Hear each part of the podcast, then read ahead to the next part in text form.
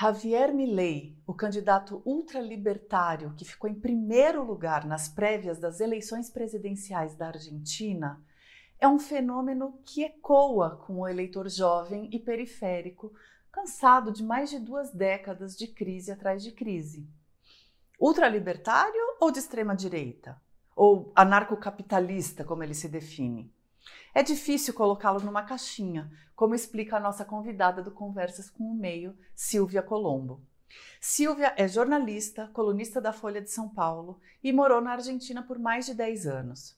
Ela diz que o peronismo e o antiperonismo, as duas forças principais da política argentina, abrigam muitas correntes ideológicas. Tem direita peronista e tem esquerda que não quer nem ouvir falar dessa herança.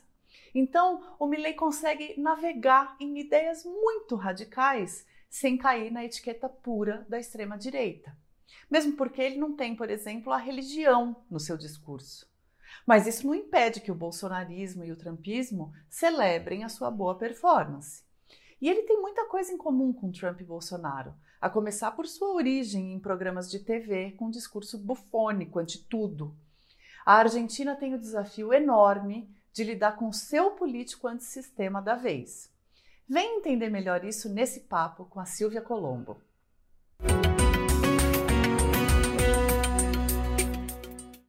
Bom, hoje eu estou aqui com a jornalista Silvia Colombo, que é colunista da Folha de São Paulo, morou na Argentina por mais de 10 anos, cobrindo a política de lá, a política da América Latina.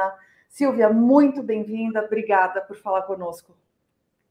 Muito obrigada, Flávia, muito obrigada ao meio e é, será um prazer bater esse papo com você e com a, a audiência do canal. Joia. Silvia, é, eu acho assim, desde o resultado das prévias, né, da, da eleição, todo mundo que não estava ligado em quem é a figura do Javier Milei foi correndo procurar se informar e pode ter ficado um pouco confuso uhum. com as diferentes, os diferentes adjetivos emprestados ao Javier Milei, né? Então, as, as, classificações políticas do Javier Milei. É, vamos começar por aí? Vamos, uhum. vamos tentar entender um pouco quem é esse personagem e como é que ele se localiza na, na política argentina, nas ideologias? Vamos. É, bom, eu acho que aí, antes de mais nada, é importante dizer que, que a Argentina é um país que tem uma forma de, de rotular os seus, as suas correntes de pensamento, as suas correntes é, partidárias, de é, é, é muito, é, de um modo muito particular, né? É, quem tem alguma familiaridade com a, com a política argentina sabe que existe na Argentina essa força que até, até outro dia era preponderante, que era o peronismo.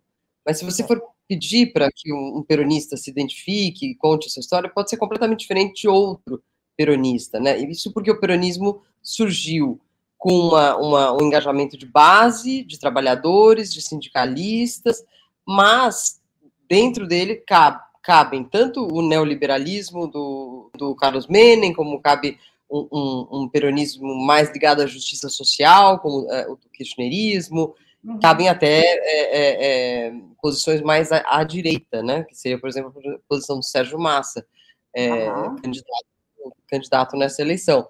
Então, há, há muitos peronismos, e a, a, a, existência de muitos peronismos acabou fazendo com que a esquerda, puramente argentina, ela é, se afastasse e ficasse isolada. Existe uma esquerda argentina, que não é o peronismo, e que são três ou quatro partidos menores. É, o mesmo ocorreu com o outro lado, que era o antiperonismo. Né? No início era um partido só, chamado União Cívica Radical, que era um partido meio liberal, meio desenvolvimentista. Alguns desses, desses, desses é, integrantes tinham uma, um, uma mentalidade mais aberta, mais é, é, menos conservadora, outros mais conservadores. Mas a diferença, a diferença importante era que um era radical, o outro era peronismo. Agora, se dentro dos seus espaços você quisesse é, é, ir adiante com a sua ideologia, isso era possível, né? Isso é. confunde um pouco, desde sempre, é, é, é, as definições dentro da, da política argentina, né? E, e, quando agora aparece o Milley como, como uma terceira força, né? Que é a grande novidade dessa eleição até agora, na qual a gente não sabe qual vai ser o desenlace nem nada, é que pela primeira vez desde a volta da democracia existe, existe uma terceira força. Não é mais peronistas e radicais ou peronistas e antiperonistas. Agora tem peronistas, não peronistas e esse e a, e a ultradireita. Ou seja, formou uma nova uma nova categoria aí, uma nova força que ainda que Milley não seja eleito no fim do ano, vai ser mais expressiva no Congresso, por exemplo, onde hoje eles têm uhum. três deputados, incluindo Milley. É possível que esse número cresça para 16. Então, acho que a grande novidade nesse momento para as primárias é acabou o bipartidismo na Argentina por hora, né? Uhum. E peronismo e antiperonismo agora tem essa nova força para enfrentar que está dando muito trabalho aos editores e, e, e explicadores sobre o que se trata exatamente, né? É, eu, particularmente, nunca gostei de chamar ele apenas de ultradireita ou apenas de extrema-direita, já tive algumas conversas aí um pouco mais alteradas com editores por conta disso, porque eu acho que não não não encaixa só aí, né? O, o Milley, é, eu escrevi um artigo para Piauí, que, no qual conto um pouco a trajetória dele ali, ele começou uhum. como um provocador, e eu acho que até hoje ele é um provocador. Uhum. É, agora, obviamente, ele defende uma pauta ultraliberal, e nesse sentido tem várias coisas da, da agenda dele que se diferenciam do Bolsonaro, porém, ele também defende pautas que têm, têm a ver com a extrema-direita contemporânea, como defender o uso de armas, é, um enfrentamento mais frontal com, com, com o crime organizado, é, é, contra gastar dinheiro com, com projetos para encontrar netos desaparecidos na ditadura, é daqueles que acham que os direitos humanos já ganharam direitos demais, sabe? Uhum. Então, uhum. e está contra a pauta de gênero, né? Uma das coisas que ele quer fazer é eliminar completamente o Ministério da Mulher e da Diversidade. Aí, aí a gente tem um, um, um, um, um extremista de direita. Mas ele se define como um ultralibertário, ou seja, alguém que leva a cartilha liberal até o extremo.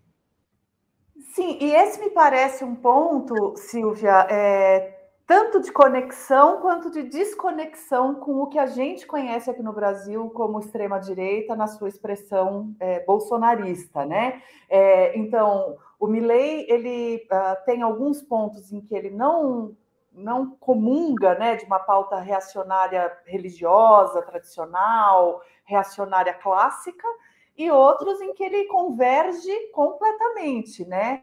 É, você pode é, me contar um pouquinho como é que ele navega nisso, nessas pautas de costumes? Porque isso eu acho é, um ponto bem interessante, né? Sim, sim. Pois é, essa, essa eu acho que é uma diferença com relação ao Bolsonaro, porque o Bolsonaro, para a pauta de costumes, ele, ele se guiou, seguia muito pela, pela questão religiosa, né? Tanto pela questão católica, cristã, como por influência da, da, da igreja evangélica. É, enfim, ele tem muitos religiosos entre seus seguidores, entre seus aconselhadores. Você vê que é, a defesa dele, da família, da, da, da, pátria, da sociedade, tudo ela tem, tem, tem, tem um, um, um fundo religioso. No caso do Milley, isso não ocorre. Aí eu acho que entra bem a, a, o modo que ele mesmo se, se define de ser um anarco é, anarcocapitalista liberal, ou seja, ele é um é, ele gosta de se definir como um, liber, um, um liberal extremo. E, e o que está na agenda do liberalismo mais extremo, né? É, é, o Estado não se metendo na vida de ninguém para nada, basicamente, né? Então, por exemplo, quando se fala de matrimônio igualitário, ele disse que não, ele afirma não ver nenhum problema com isso e que nem sequer isso é um problema do Estado de aprovar ou não aprovar. Isso devia ser como qualquer contrato, porque é um contrato entre duas ou mais pessoas adultas, é, conscientes e que então, que, que, inclusive isso vale para se elas quiserem se drogar, se quiserem fazer qualquer coisa, sendo adultas conscientes, o Estado não tem que não tem que se, se meter nisso, né? Agora, quando se fala da, do aborto, ele diz ser contra. Mas ainda assim, tam, tampouco é pelo lado religioso, ou conservador, ou moral. Segundo o ultraliberalismo do Milley, a, a, o feto que se desenvolve, ou, ou enfim, a, a, a partir da concepção, já é um indivíduo livre. E por isso, qualquer ataque aos direitos desse indivíduo livre é um crime, que ele chama inclusive de assassinato. É, então não é pela pauta moral nem, nem, nem, nem religiosa, e sim é pela, pela pauta ultralibertária. É por isso que ele não está a favor do aborto e sim está a favor da, do matrimônio igualitário, por exemplo. Entendi. Mas, de alguma forma, esse discurso não atrai libertários à esquerda, atrai libertários à direita, pelo menos ao que tudo indica e pelos, pela manifestação de apoio dos próprios bolsonaristas e tal. Por que, que você acha que isso acontece? É, o que, que o Milley revela dos eleitores que escolhem ele, e não da própria plataforma, né? É, a gente... É, de alguma maneira, ele, ele, expressa preconceitos, reacionarismos de parte do povo argentino? É, o que, que ele está catalisando? Olha, Flávia, aí acho que o importante é, é, é, a gente analisar um pouco o contexto de onde ele surgiu, né? Ele apareceu com. Ele é um velho conhecido na Argentina, não é uma novidade assim, que apareceu ontem, ele sempre esteve ali como economista estrela que aparecia em programas de televisão, depois ele passou a, a, a, querer um pouco atuar nesses programas, desse modo meio palhaçoso dele, enfim, ele sempre esteve ali. Agora, a projeção política dele começa um pouco antes da, das eleições legislativas de 2021, quando ele começou a projetar uma imagem é, política, quando ele começou a almejar ter uma, uma, uma carreira política. E quando ele decide fazer isso, ele vai pelo lado de escutar as, as, as carências, as reclamações das pessoas nas ruas. E nesse momento, a crise argentina, que hoje é gravíssima, é, naquele momento ela já é, é estava começando a ser muito grave. Né? Hoje a gente tem um país que tem é, quase 130% de inflação ao ano, é, um grande descolamento aí do, do, dólar que se pode comprar e o dólar que, que, que, que, que rege o mercado, ou seja, quem não tem dólar fica muito mais pobre, enfim, é, há muita bronca, muito, muita raiva no ar. E o Milley encontrou seu eleitorado justamente nesse, nesse público, um público mais humilde, um público mais é, um eleitor mais, mais pobre, com menos educação, que simplesmente não tem muita paciência para se informar, não tem muita paciência para ver debates e acha muito mais fácil e muito mais apelativo um político que simplesmente dá palavras de ordem, né? E que vamos então acabar com o Banco Central, vamos para cima deles, o peso não serve para nada, vamos dolarizar tudo, sabe? É, é, vamos contra a casta, que é, é, é, o seu slogan mais comum e que é bastante eficiente também, no qual ele prega que é, é necessário acabar com a casta política. E a casta política para o Milley é todo mundo que, não, que não, não, seja ele, basicamente. São os grupos de interesse, são empresários, são é, donos de meios de comunicação, são políticos que já estão na, na, na atuação há muitos anos. É, tudo isso para ele é a casta. E é a casta que ele, que, que ele deseja remover do poder. O que também é uma ideia um pouco, vai, para um jovem pode parecer atraente, né? Vá, vamos tirar todo mundo aí é, mas também é um pouco sem, sem, é, sem olhar o detalhe, né? É possível tirar todo mundo, é possível acabar com todos os ministérios, é possível acabar com a máquina pública. Ele não, ele não tem propostas para o que aconteceria depois do que ele chama de plano motosserra, né? Uhum. Você já viu, ele anda com uma motosserrinha assim, em que ele diz que ele vai cortar tudo e que tudo que estiver errado, tudo, tudo, tudo isso que está por aí, que ele estiver errado, entendeu? Uhum. Entendi. Agora, você descreveu uma parte desse eleitorado, um público jovem. É, eu, eu, li também num artigo teu que é um público mascu predominantemente masculino, é, mais jovem, periférico. É, ele não tem é, ressonância com o público mais de elite, com o eleitorado mais de elite, é, escolarizada e, ou financeira, ou tem também, só que em menor número?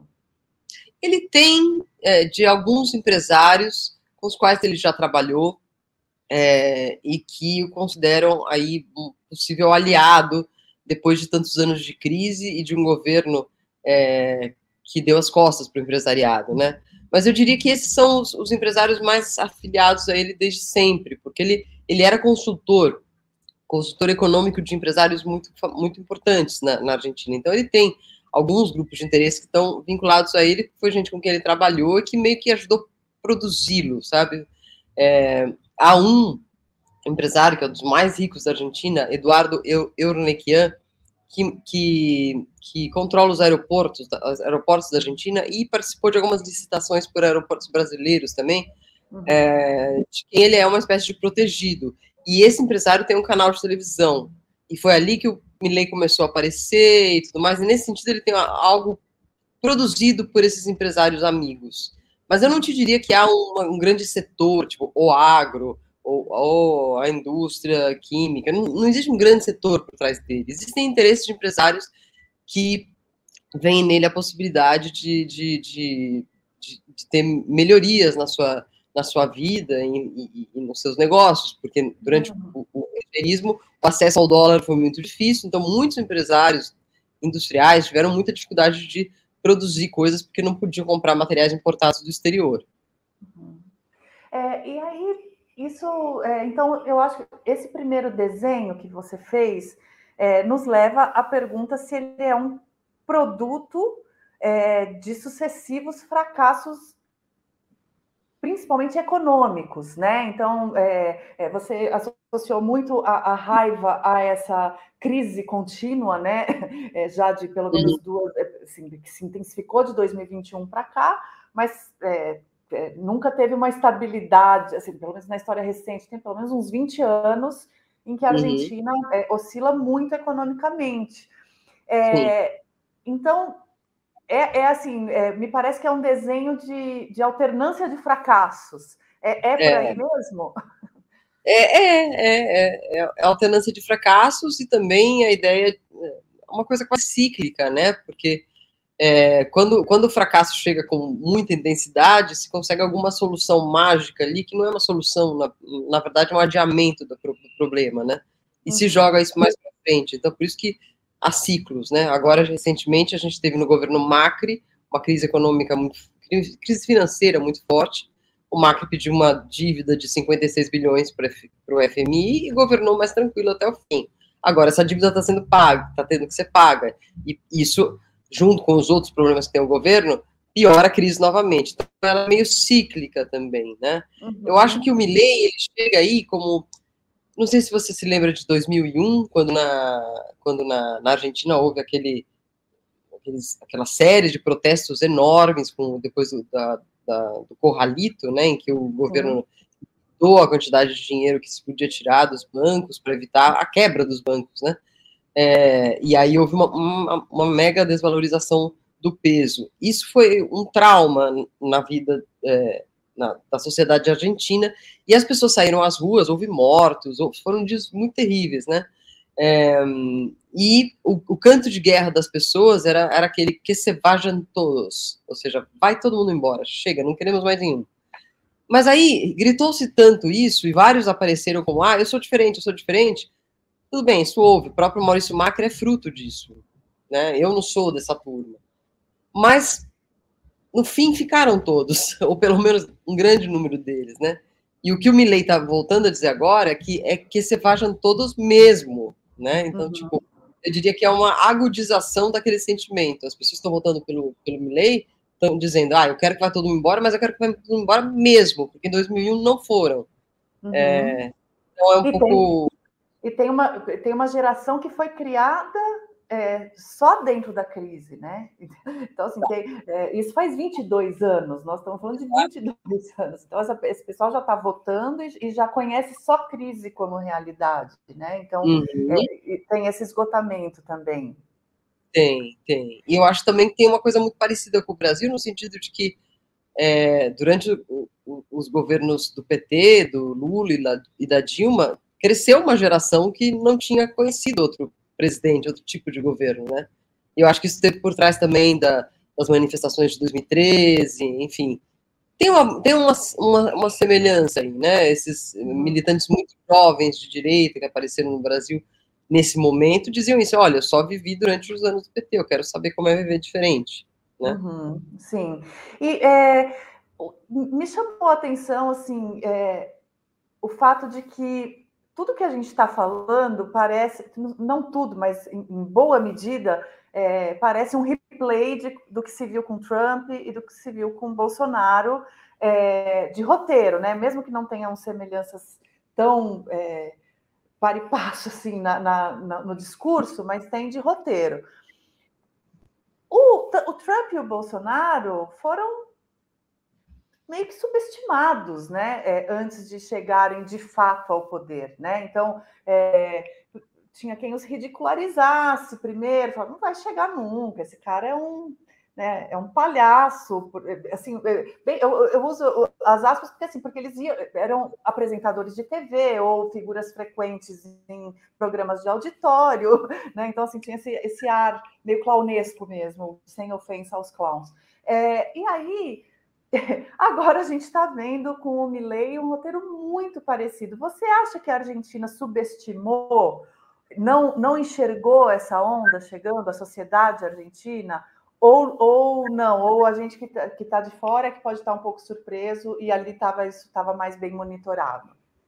Não, não estava bem monitorado, não, e eu acho que nesse sentido os meios argentinos, assim como os meios brasileiros, os meios americanos, é, desde o começo estavam dando microfone para o Milley é, de modo talvez imprudente ou de modo inocente, no sentido de não saber que, o que ele ia fazer com aquilo, né? Só para você ter uma ideia, quando ele, quando ele começou a aparecer bastante na televisão, nesse canal que eu comentei antes, ele ia nesses programas chamados na Argentina de programa de farândula. Ou seja, são programas em que vão políticos, vão economistas, mas também vão atrizes, atores, gente da farândula, né? Seria do circo, do showbiz, assim, né? E aí discute-se de tudo, todos discutem de tudo, sabe? Se entra o papo do arcabouço fiscal, tem a, a, opinião do ministro, do político e da modelo também, porque não?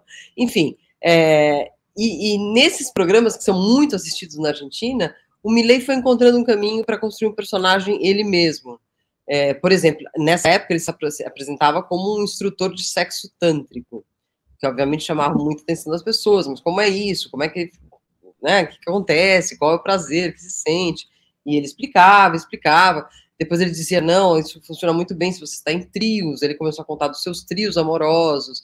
É, e fazia os jornal, eu, eu, eu, me envergonho pelos jornalistas, assim, porque eles riam, riam, sabe, colocavam, ai, fala mais, fala mais, aí na hora que você goza, o que acontece, não sei o quê, é, e ele só, assim, saindo como um leão, assim, sabe, um, macho alfa de, de primeira é, estirpe ali, né, enfim, isso ajudou ele, a, no começo, a ter muita projeção. E os jovens também embarcaram nesse discurso, né? Agora, de uns tempos para cá, quando ele, de fato, passou a ser um, um ator político verdadeiro na campanha é, para o Congresso em 2021, quando ele se elegeu, como, quando ele começou a falar de campanha eleitoral, começou a falar de suas ideias, começou a falar de uma equipe, aí eu acho que os meios de comunicação é, colocaram um pouco de pé no breque. É, tanto que nesses últimos meses, inclusive, surgiram alguns escândalos de corrupção ligados ao Milley, e a imprensa que levantou e que expôs isso. Mas aí, esse último domingo, provou-se que não foi suficiente, que ele já já estava blindado, né? Ele pode falar de anticorrupção com relação ao peronismo, ao, ao macrismo, porém ele já tem é, causas de corrupção contra ele que não pegam, né? nada pega para ele. Não, é. Entendi. Agora, é, também os institutos de pesquisa é, argentinos também não detectaram essa, essa ascensão, né? É, eu não conheço a tradição da, dos institutos de pesquisa argentinos. É, eles, uh, eles têm, uh, enfim, qual é a credibilidade, é, índices de erro, de acerto? Foi um fenômeno realmente difícil de, de detectar? Qual que é a tua percepção do que, que aconteceu com os institutos? Sim. Eu acho que os institutos é, nunca foram como, como os principais do Brasil, né? Como Datafolha, como é, esses outros de, de renome que tem no Brasil. Mas eles não erravam tanto antes. Né? Eu acho que os institutos de pesquisa em geral, é, na América Latina, no mundo, estão tendo uma, uma, um desafio muito grande agora com essa entrada da, das mídias, com o fato de, de a, extrema-direita não, não, querer responder pesquisa, né, que parece que é uma coisa comum é, no Brasil, é comum lá também. Então, é, isso facilita para que algo que já era imperfeito antes é, tenha se tornado praticamente não confiável, né? É, as pesquisas estavam dando que o Massa talvez fosse o mais votado, que o Miller ficasse talvez em segundo, com uma, uma votação boa, e que no Juntos por o Câmbio, pelo câmbio, eles, eles fariam uma disputa mais, mais parelha ali. Não foi nada disso que aconteceu, né? Logo de cara, quando começaram a surgir os números, eram o que na Argentina chama de batacaço. Né? Ia ser uma vitória expressiva do Milley, é, deixando em, em, em, outras posições é, com muito menos votos os demais. Então, há, há, um tema aí com as pesquisas no mundo, eu acho, porque estão tendo que incorporar um fator novo a ser pesquisado, é, e, e, na Argentina isso é, é dificultado pelo fato de que a maioria dos institutos de pesquisa hoje em dia é, com as conseguidas crises, elas são muito vinculadas a alguns partidos políticos.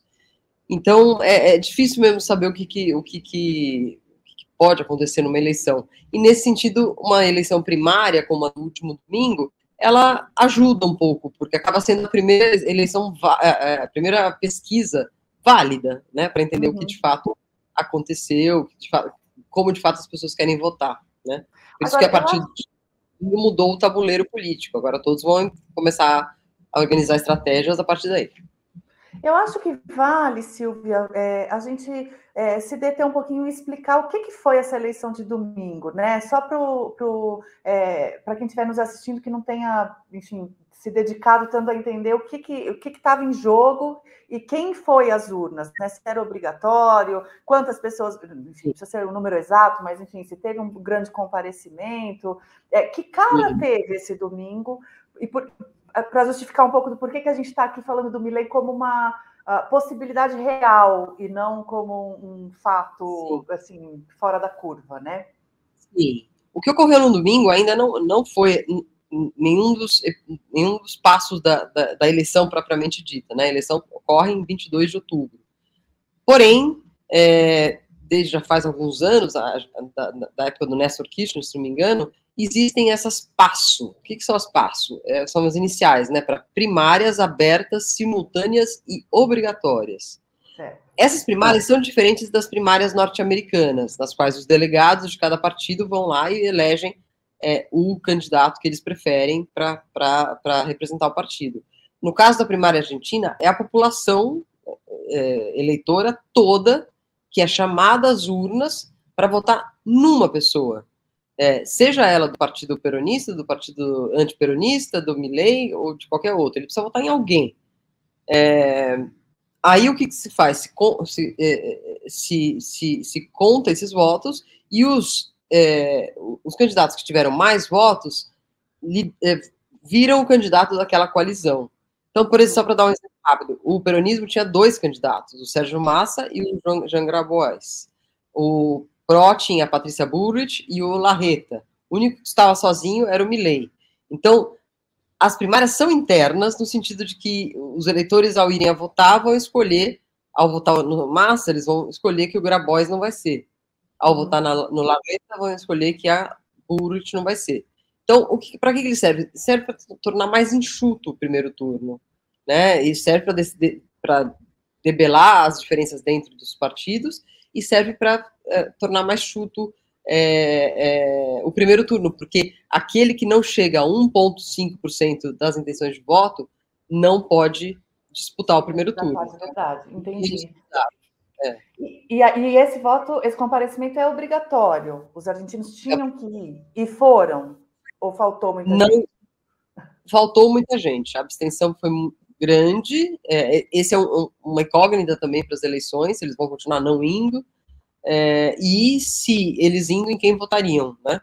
É, foi foi a, a, maior abstenção das últimas três eleições. Uhum. Então, há muitos indecisos ainda. Óbvio que o voto obrigatório na Argentina é muito parecido ao voto obrigatório no Brasil. Você pode é, justificar ou depois pagar uma multa que é praticamente irrisória para ficar é, ok com a justiça. Uhum. Exato. Então, tem, tem, de fato, gente que fala, ah, não vou nas, votar nas primárias, porque esse sistema leva a pessoa a ir votar três vezes, né, em menos de três meses. Uhum. Pois é, se houver segundo turno, né? Se turno. Mas... Se, houver, se turno.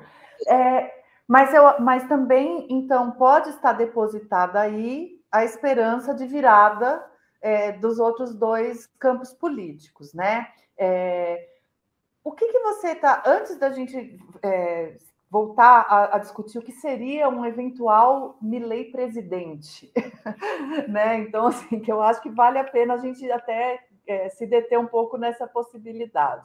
Mas antes da gente ir para aí, é, o que, que os campos políticos tradicionais podem ainda apresentar até 22 de outubro? Como é que eles estão se mexendo? Que armas que eles têm políticas e, e, e de ação mesmo? Claro, agora começa uma nova eleição e todos estão pensando nas estratégias daqui para diante, né?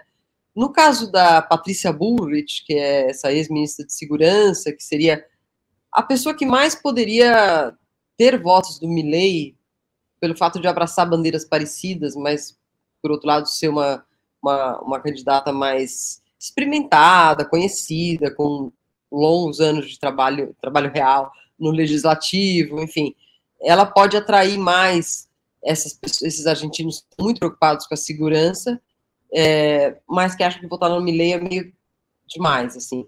Pode ser que essas pessoas optem pela, pela Patrícia Burrich, que vai dar força a ela. Agora, ela também precisa de um voto um pouco mais maneirado, assim, né? ela precisa de um voto mais é, ponderado, mais de centro, que é o que representava o Horácio Larreta, o outro colega de, de chapa que foi derrotado. Uhum. É, não está muito claro se todos os eleitores do Larreta iriam para Burrit ou, ou, se alguns escapariam para o Milley. É, a, a Patrícia precisa fazer é, esse jogo ali de conversar com o que seria o centro político, e até com alguns, uma, alguns setores da, da centro-esquerda, para amealhar esses votos, né? Uhum. Sem esquecer que a, a, tem um dado interessante sobre a Patrícia Butt, que ela, na sua juventude, ela foi é, montoneira, ela foi, foi, integrante da guerrilha de esquerda que enfrentou a ditadura, então ela nem, nem sempre foi é, conservadora de direita, né? Alguém que mudou de, de, de, de, de campo de atuação, digamos assim. É, então ela, mas digo isso porque ela tem um canal ainda é, uhum. de comunicação com a esquerda, que ela pode acionar ou não, e tem que acionar de uma maneira é, que não aliene, é, que não aliene a direita, né? Fazer uma frente ampla, né? Uma frente ampla, exatamente. Nesse sentido, eu acho que ela pode pegar alguns votos do Massa também, não os votos é, é, de peronistas puro sangue que votaram no Massa, mas sim uhum. daqueles eleitores do Massa que votam nele pelas bandeiras dele, que também são essa linha de linha dura contra o narcotráfico, é, enfim, uma política de segurança dura. É, eu acho que eleitor, há um eleitor do Massa que poderia ir para Bullrich. É, uhum. Agora, o que pode fazer é um pouco mais difícil, porque ele é o ministro de uma tragédia econômica, né? É, e ele não tem nem mesmo o apoio da Cristina Kirchner é, que sim indicou para ser o sucessor, mas não está fazendo campanha por ele. É, imagino que, como estrategista política, ela esteja imaginando que é melhor ele ou ganhar e se dar mal para ela poder voltar, eles poderem voltar depois, ou perder, mas aí quem se desgasta é ele, não ela. Uhum. É, e é, você. É, é, que tamanho tem a Cristina o kirchnerismo, né? Porque a gente falou um pouquinho de peronismo, a gente falou um pouco de macrismo, é, mas assim, esse público mais jovem que a gente está falando que se antenou ali com o Milley, tem os é. Kirchner mais como referência, né? É, e ela teve aquele atentado, enfim, é, né, assim, é, mal comparando, é, teve a sua própria facada ali, enfim, um evento de ameaça à vida, né, que, que costuma comover politicamente, é nesse sentido que eu, que eu trago a analogia, Sim. né? É, então, Sim. ela ainda pode ser determinante, uma, uma diferente atuação dela, como é que você enxerga essa atuação? Eu acho que ela pode ser determinante, sim, no sentido de que ela é a maior, a mais importante líder política da Argentina hoje, é, o que não, não, não significa que ela seja igual hoje como ela era há 10 anos atrás. 10 anos atrás ela tinha muito mais poder e muito mais gente seguindo-a. se ela se apresentasse para uma eleição hoje, ela ia arrancar uns 25% dos votos, quando antes seria 30%, 35%, só, só de entrada. Assim. Uhum. Eu acho que o poder dela, poder dela se debilitou nesses últimos tempos, é, porém, ela, ela, ainda é muito ouvida, assim, ela é ainda é muito pedida. Muitos dos votos nulos ali da, da, última eleição era a gente que queria votar nela e não achava ela no, no, boleto, sabe? É, muita gente achava que ela ia ser candidata, ela sempre esteve, né?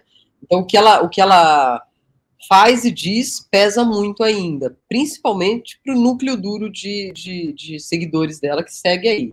Né? E que também tem uma parte juvenil muito forte, né? Nesse sentido, é parecido um pouco com a questão do Milley. Ela tem o La Câmpora, que é uma enorme organização juvenil, é, estudantil, de militantes que, é, kirchneristas, assim. Né? Então, ela, ela é, Tá todo mundo esperando o que ela vai dizer, né, sobre essa situação. Ela ainda não abriu a boca sobre o Milley, é, tinha optado por não apoiar abertamente o Massa, mas não sabemos se agora, diante dessa situação, ela vai fazê-lo, ou se a ideia dela mesmo já é começar a retirar-se da política, que é uma outra história que se ouve, né, enfim, que ela, por enquanto, o que vai querer é conseguir um cargo ali que garanta para ela alguma imunidade, enfim, embora ela não tenha se, se proposto a se candidatar a nenhum deles.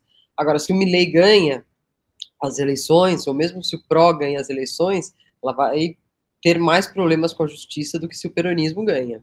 Uhum. E agora, em termos de discurso, né? Você mencionou que a Patrícia tem o discurso da segurança pública, né? Como, como carro-chefe, como o próprio Milley tem também, além dessa é, demolição do Estado. Ah, desculpa, demolição do Estado e, e da economia formal, tradicional, né? Banco Central, é, enfim. É, mas é, a segurança pública são, é, é, é, um dos eixos aí da, dessa direita, centro-direita e. ultraliberalismo. Uhum. E, e essa centro-esquerda, entre aspas, né, peronista, kirchnerista, é, é, o, que, que, o que, que tem a oferecer de discurso? Qual é o caminho de discurso deles? Olha, a Cristina, quando foi presidente, governou com níveis altíssimos de, de inflação. E ela conseguiu convencer os seus eleitores, os seus governados, de que a inflação não era um índice tão importante assim. Que o importante era produzir muito e que, isso, que a inflação comeria isso. Muitos argentinos pensam assim, não, não ligam para o fato de, de, de ter essa inflação tão alta. Então, eu acho que nessa época havia uma.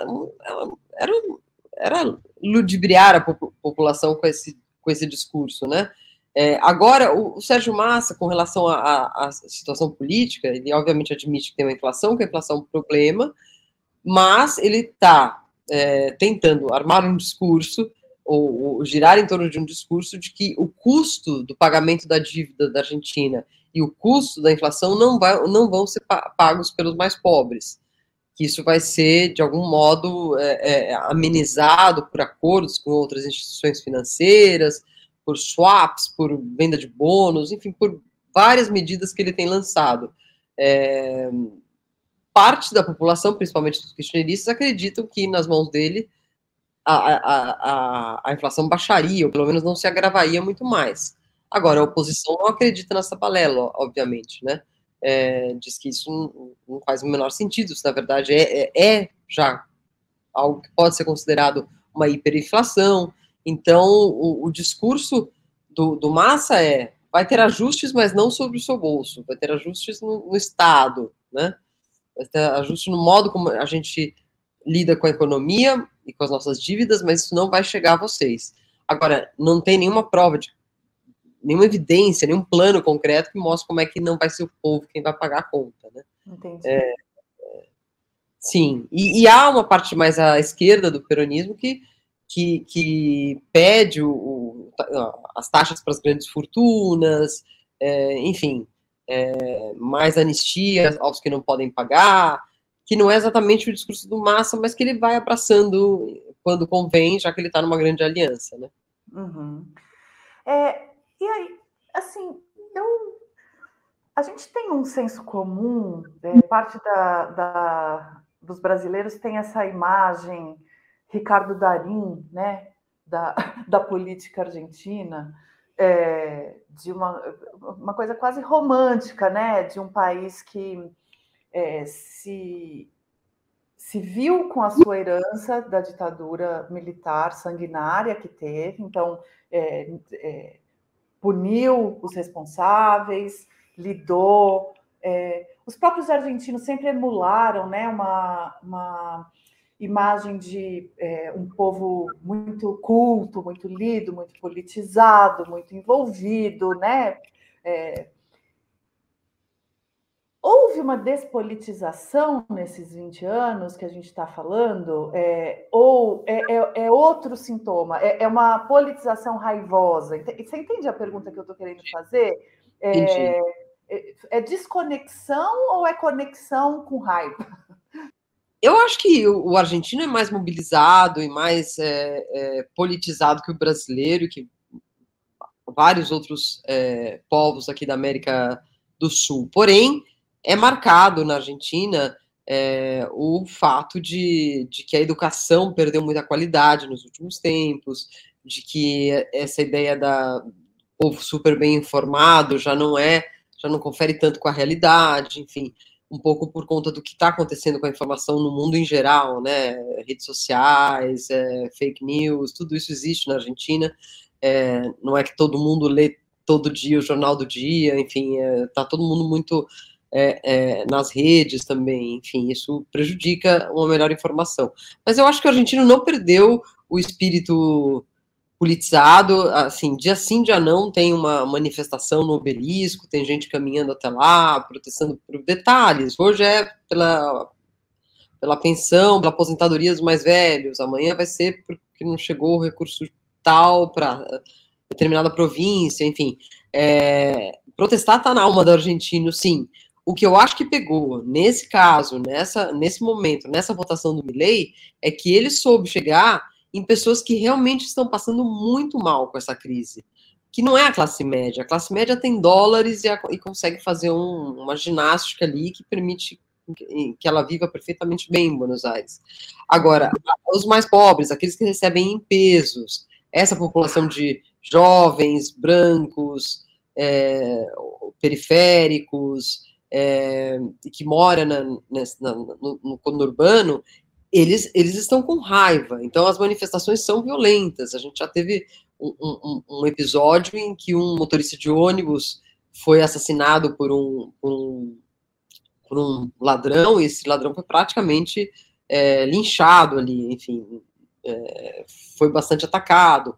É, é, é, é uma raiva que, que vê menos na manifestação e mais na ação direta de vamos pegar esses caras, nós mesmos, é, que é o que está acontecendo nessas, nessas periferias, né? É, embora eu acho que os meios façam, façam, também muita propaganda dessa violência, a gente que olha mais a América Latina como um todo, a Argentina tem cinco mortos para cada 100 mil habitantes. É, se você pega o Equador, por exemplo, que está de pernas para o ar, tem 25 por 100 mil, 100 mil é, habitantes. O Brasil tem 33. Ou seja, é um nível de, de, de violência que os argentinos consideram muito alto, e é alto para eles, não tem que ser alto. Porém, é bastante mais baixo do que a média da região. É, mas eu acho que, que esse é o tema principal que tem deixado é, é, os argentinos é, é, muito, é, muito irritados a ponto de ir para as ruas, né? Enquanto os mais pobres vão porque simplesmente com essa inflação eles não conseguem completar o, o mês, assim, né? Garantindo é, saúde, alimentação, transporte para todos os seus filhos.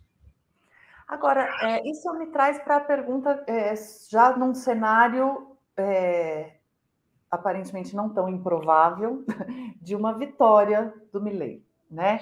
É, então, uh, como é que a Argentina, é, como as instituições argentinas lidariam com um presidente talvez possa ter até roubos autoritários, talvez, dependendo da. Porque assim, é, é um libertário, mas que, mas que, que, voluntarista, né? Então, não é um libertário, é um anarco que quer ser presidente, né? Ele tem anarquia, mas tem sistema junto, enfim. É, é, como é que seria essa. Como, com que tipo de instituição ele se relacionaria, afinal? Qual é a cara que tem o Congresso ou que vai ter o Congresso? Qual é a cara do, da justiça argentina para lidar com, com uma figura como essa? Sim, ele, ele de fato vai ter dificuldades no sentido de que é um líder muito mais isolado, né? Isso a gente viu nas, nas, nas eleições regionais aqui, que ele não conseguiu eleger nenhum dos seus, dos seus é, candidatos, que ele ainda não formou uma força dele. Esse partido que está aí vai crescer um pouquinho agora, mas vai crescer de 3 para 12, sabe? Uma coisa muito pequena. É, o que muitos analistas dizem é que o Milley, ele pessoalmente, tem alta capacidade de, de amealhar votos, mas ele não consegue uhum. transferir isso para as pessoas que estão com ele. Isso é um sinal de dificuldades que ele vai ter, tanto com o Congresso, é, com relação à justiça também, se bem que na, na, justiça é meio tradição que na Argentina o presidente que chega consegue indicar logo de cara uns dois, três ministros, é, de Suprema Corte, eliminar uns, fazer uma faxina ali que, que, o, que, o, que o, é, o beneficie, né? É, tem sido menos comum nos últimos tempos, mas isso é possível. A justiça é, é bem menos independente que a, a, do Brasil lá. Dependendo de como ele for, ele pode ter, colocar juízes dele ali sem ter grandes pro, é, protestas. É, eu acho que, ao, ao, não ter um grupo empresarial forte, um interesse de um grupo, de, uma, de, uma, de um setor da economia forte por trás dele, isso também é outro fator de, debilitante, né? É, no assim, vendo a partir da, da, Argentina de agora, eu só vejo dificuldades para ele, só vejo realmente muitos obstáculos. Parte da própria política vai ter um, um, uma ação de rejeição a ele, né, da classe política. É, a sociedade também tem suas maneiras de, de, de conter, de, de de, de confrontar isso, né? Mas a gente não, não tem como adivinhar, né? Vai saber se daqui até outubro ele consegue é, mudar sua própria imagem, consegue é, fazer com que as pessoas é, aceitem melhor as suas ideias, ou desista de algumas delas, as mais delirantes, vai saber. E se ele consegue alianças aí, né? Alianças uhum. importantes, por exemplo, que ele já está conversando com o ex-presidente Maurício Macri, que está querendo surgir aí como um conciliador em tempos de, de guerra, né? Enfim, isso pode se, se, significar uma normalização do Milley, né? Se, se, existe uma normalização do Milley, como nos Estados Unidos houve uma normalização do Trump, ele vai poder governar aí, talvez até o seu mandato inteiro.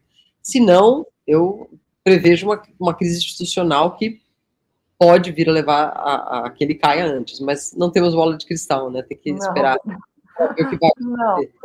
Agora, tem um ponto diferente também para Brasil, é, que é bem fundamental, já que a gente falou de filmes do Darim e desse, né, é, enfim, dessa, desse lado em que a gente admira, né, é, a política argentina, é, que é o fato de que os militares não estão envolvidos diretamente na política e nesse endosso a essa é, candidatura, né? Isso é realmente bem separado, né, Silvia? Isso é bem separado, e a Argentina tem um, tem um passado com a, os militares muito diferente do Brasil, né?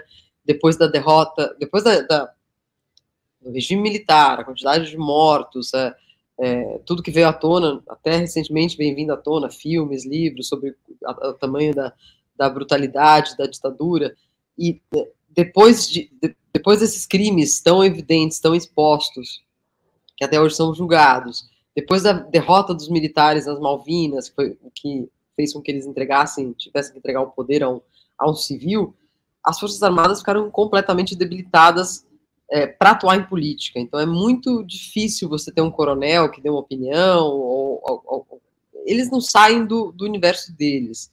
Eles de fato voltaram para a caserna. É, e eu não vejo o Milley indo lá pedindo para eles saírem agora, né? Uhum. Eu acho que isso vai ser muito mal aceito. Se vai exército para a rua, vai ser algo muito mal, mal aceito, é, porque tem essa, essa memória, né? Essa, essa memória do, dos anos de horror. É, essa, são, essa é uma diferença importante com relação ao Bolsonaro, né? O fato de não ter nem uma igreja evangélica atrás, nem um exército atrás, não tem a bancada do boi, da bala e da Bíblia, não, não existe isso, né? É, aqui na Argentina. E eu acho que por enquanto, ele não tem, o Milley não tem é, conversado, não tem canais ali para mobilizar os militares. Uhum. Mais outra vez. É, não, inclusive porque é, a gente não tem bola de cristal, mas a gente sabe analisar, a gente tem experiência suficiente para analisar que quando um político, uma, uma, liderança política, se manifesta num momentum, né, nesse, num, num impulso, impulso de crescimento, forças que a gente nem imaginava se agregam ao redor, né? E, e buscam ocupar junto, né? Sim. E, e, Viram melhores amigos de toda a vida, né? É, isso é. pode acontecer. É, e aí, as minhas duas últimas perguntas. É, a primeira é se ele já falou, se o Milley já falou alguma coisa de política externa, né? Se ele já deu qualquer indício de caso eleito, como é que ele se relacionaria com o Brasil, por exemplo, ou mesmo com Colômbia e Chile, é, que são os países com governos mais à esquerda é, nessa, nessa onda mais recente eleitoral, né? Ele já falou sim. disso? É algo que está no radar ou, por enquanto, só olhando para dentro? Não, é, sim, ele tem uma coisa mais de olhar para dentro, sim. É, com relação ao exterior, ele fala mais de relações econômicas do que outra coisa. Por exemplo, defende que a Argentina busque acordos de livre comércio com todo o planeta, enfim, que e, e, ele, ele é muito crítico do Mercosul, ele acha que o Mercosul é, é hoje em dia atrasado, não serviu para nada, é, enfim, é, é inepto, é, é, muito guiado por questões ideológicas, e ele já falou, inclusive numa entrevista que eu fiz com ele há uns dois anos atrás, um ano e pouco atrás, ele dizia, e repetiu em outras mais recentes também, que por ele a Argentina sairia do Mercosul. Isso sim levanta é, preocupações em Brasília, preocupações do lado paraguaio, do lado uruguaio, enfim, porque seria uma, uma mudança completa do que, do que se estava sendo pensado para essa nova fase do Mercosul, que é assinar o tratado com a União Europeia, eventualmente atrás de um acordo com a China, enfim, Milley não vai estar por trás, a princípio, de nenhuma, nenhum desses esforços, ao contrário, se puder tirar a Argentina dali, ele vai fazer. Uhum. É, e aí, assim, colocando nesse contexto né, de América Latina, é, é, de, dessa, desses movimentos, né, em que a gente tem ascensão à direita, ascensão à esquerda. Você é autora de um livro sobre o ano da cólera, né, é, protestos, tensão e pandemia em cinco países da América Latina. É, e aí a gente tem é, o Boric, a gente tem o Petros, a gente tem o Lula, a gente tem o Milley. Como é que você está enxergando essas respostas? Né? Elas são é, uma negação de, do que. Algumas têm um caráter de negação de tudo, outras têm um caráter de negação, vamos voltar ao que era. Algo, enfim, como é que você tá, avalia esse momento de América Latina é, ah. com o Milley nesse contexto? Esses novos presidentes que você mencionou, eles têm, têm diferenças importantes, né? O que eles têm em comum é ter atravessado é, um período muito turbulento, que foi o ano de 2019, por conta de crises, manifestações, é, inclusive a, a, motivação de escrever esse livro foi porque, de repente, assim, poucos meses, é, tinham, tinham tido início e pegado fogo várias manifestações em países inimagináveis, para o nosso, nosso registro, né, como o Chile, o Peru, é, depois o Equador, a Bolívia, a Venezuela continuava, enfim, foi a Colômbia também teve. 2019 foi um ano muito importante que acho que a gente não chegou a, a, a poder refletir direito sobre o que significavam essas, essas, essas manifestações, que eram manifesta manifestações de sociedades que pediam uma nova relação com o Estado, basicamente. Cada uma guardada as devidas proporções, mas pediu um Estado que as deixasse participar, participar mais das decisões, o Estado fosse mais presente em certas questões, é, enfim, havia, um, havia uma demanda por isso no ar, né? E em alguns casos, é, é, é, esses pedidos foram levados adiante, como no Chile, a Constituinte, etc. Outros foram simplesmente massacrados, como na Venezuela.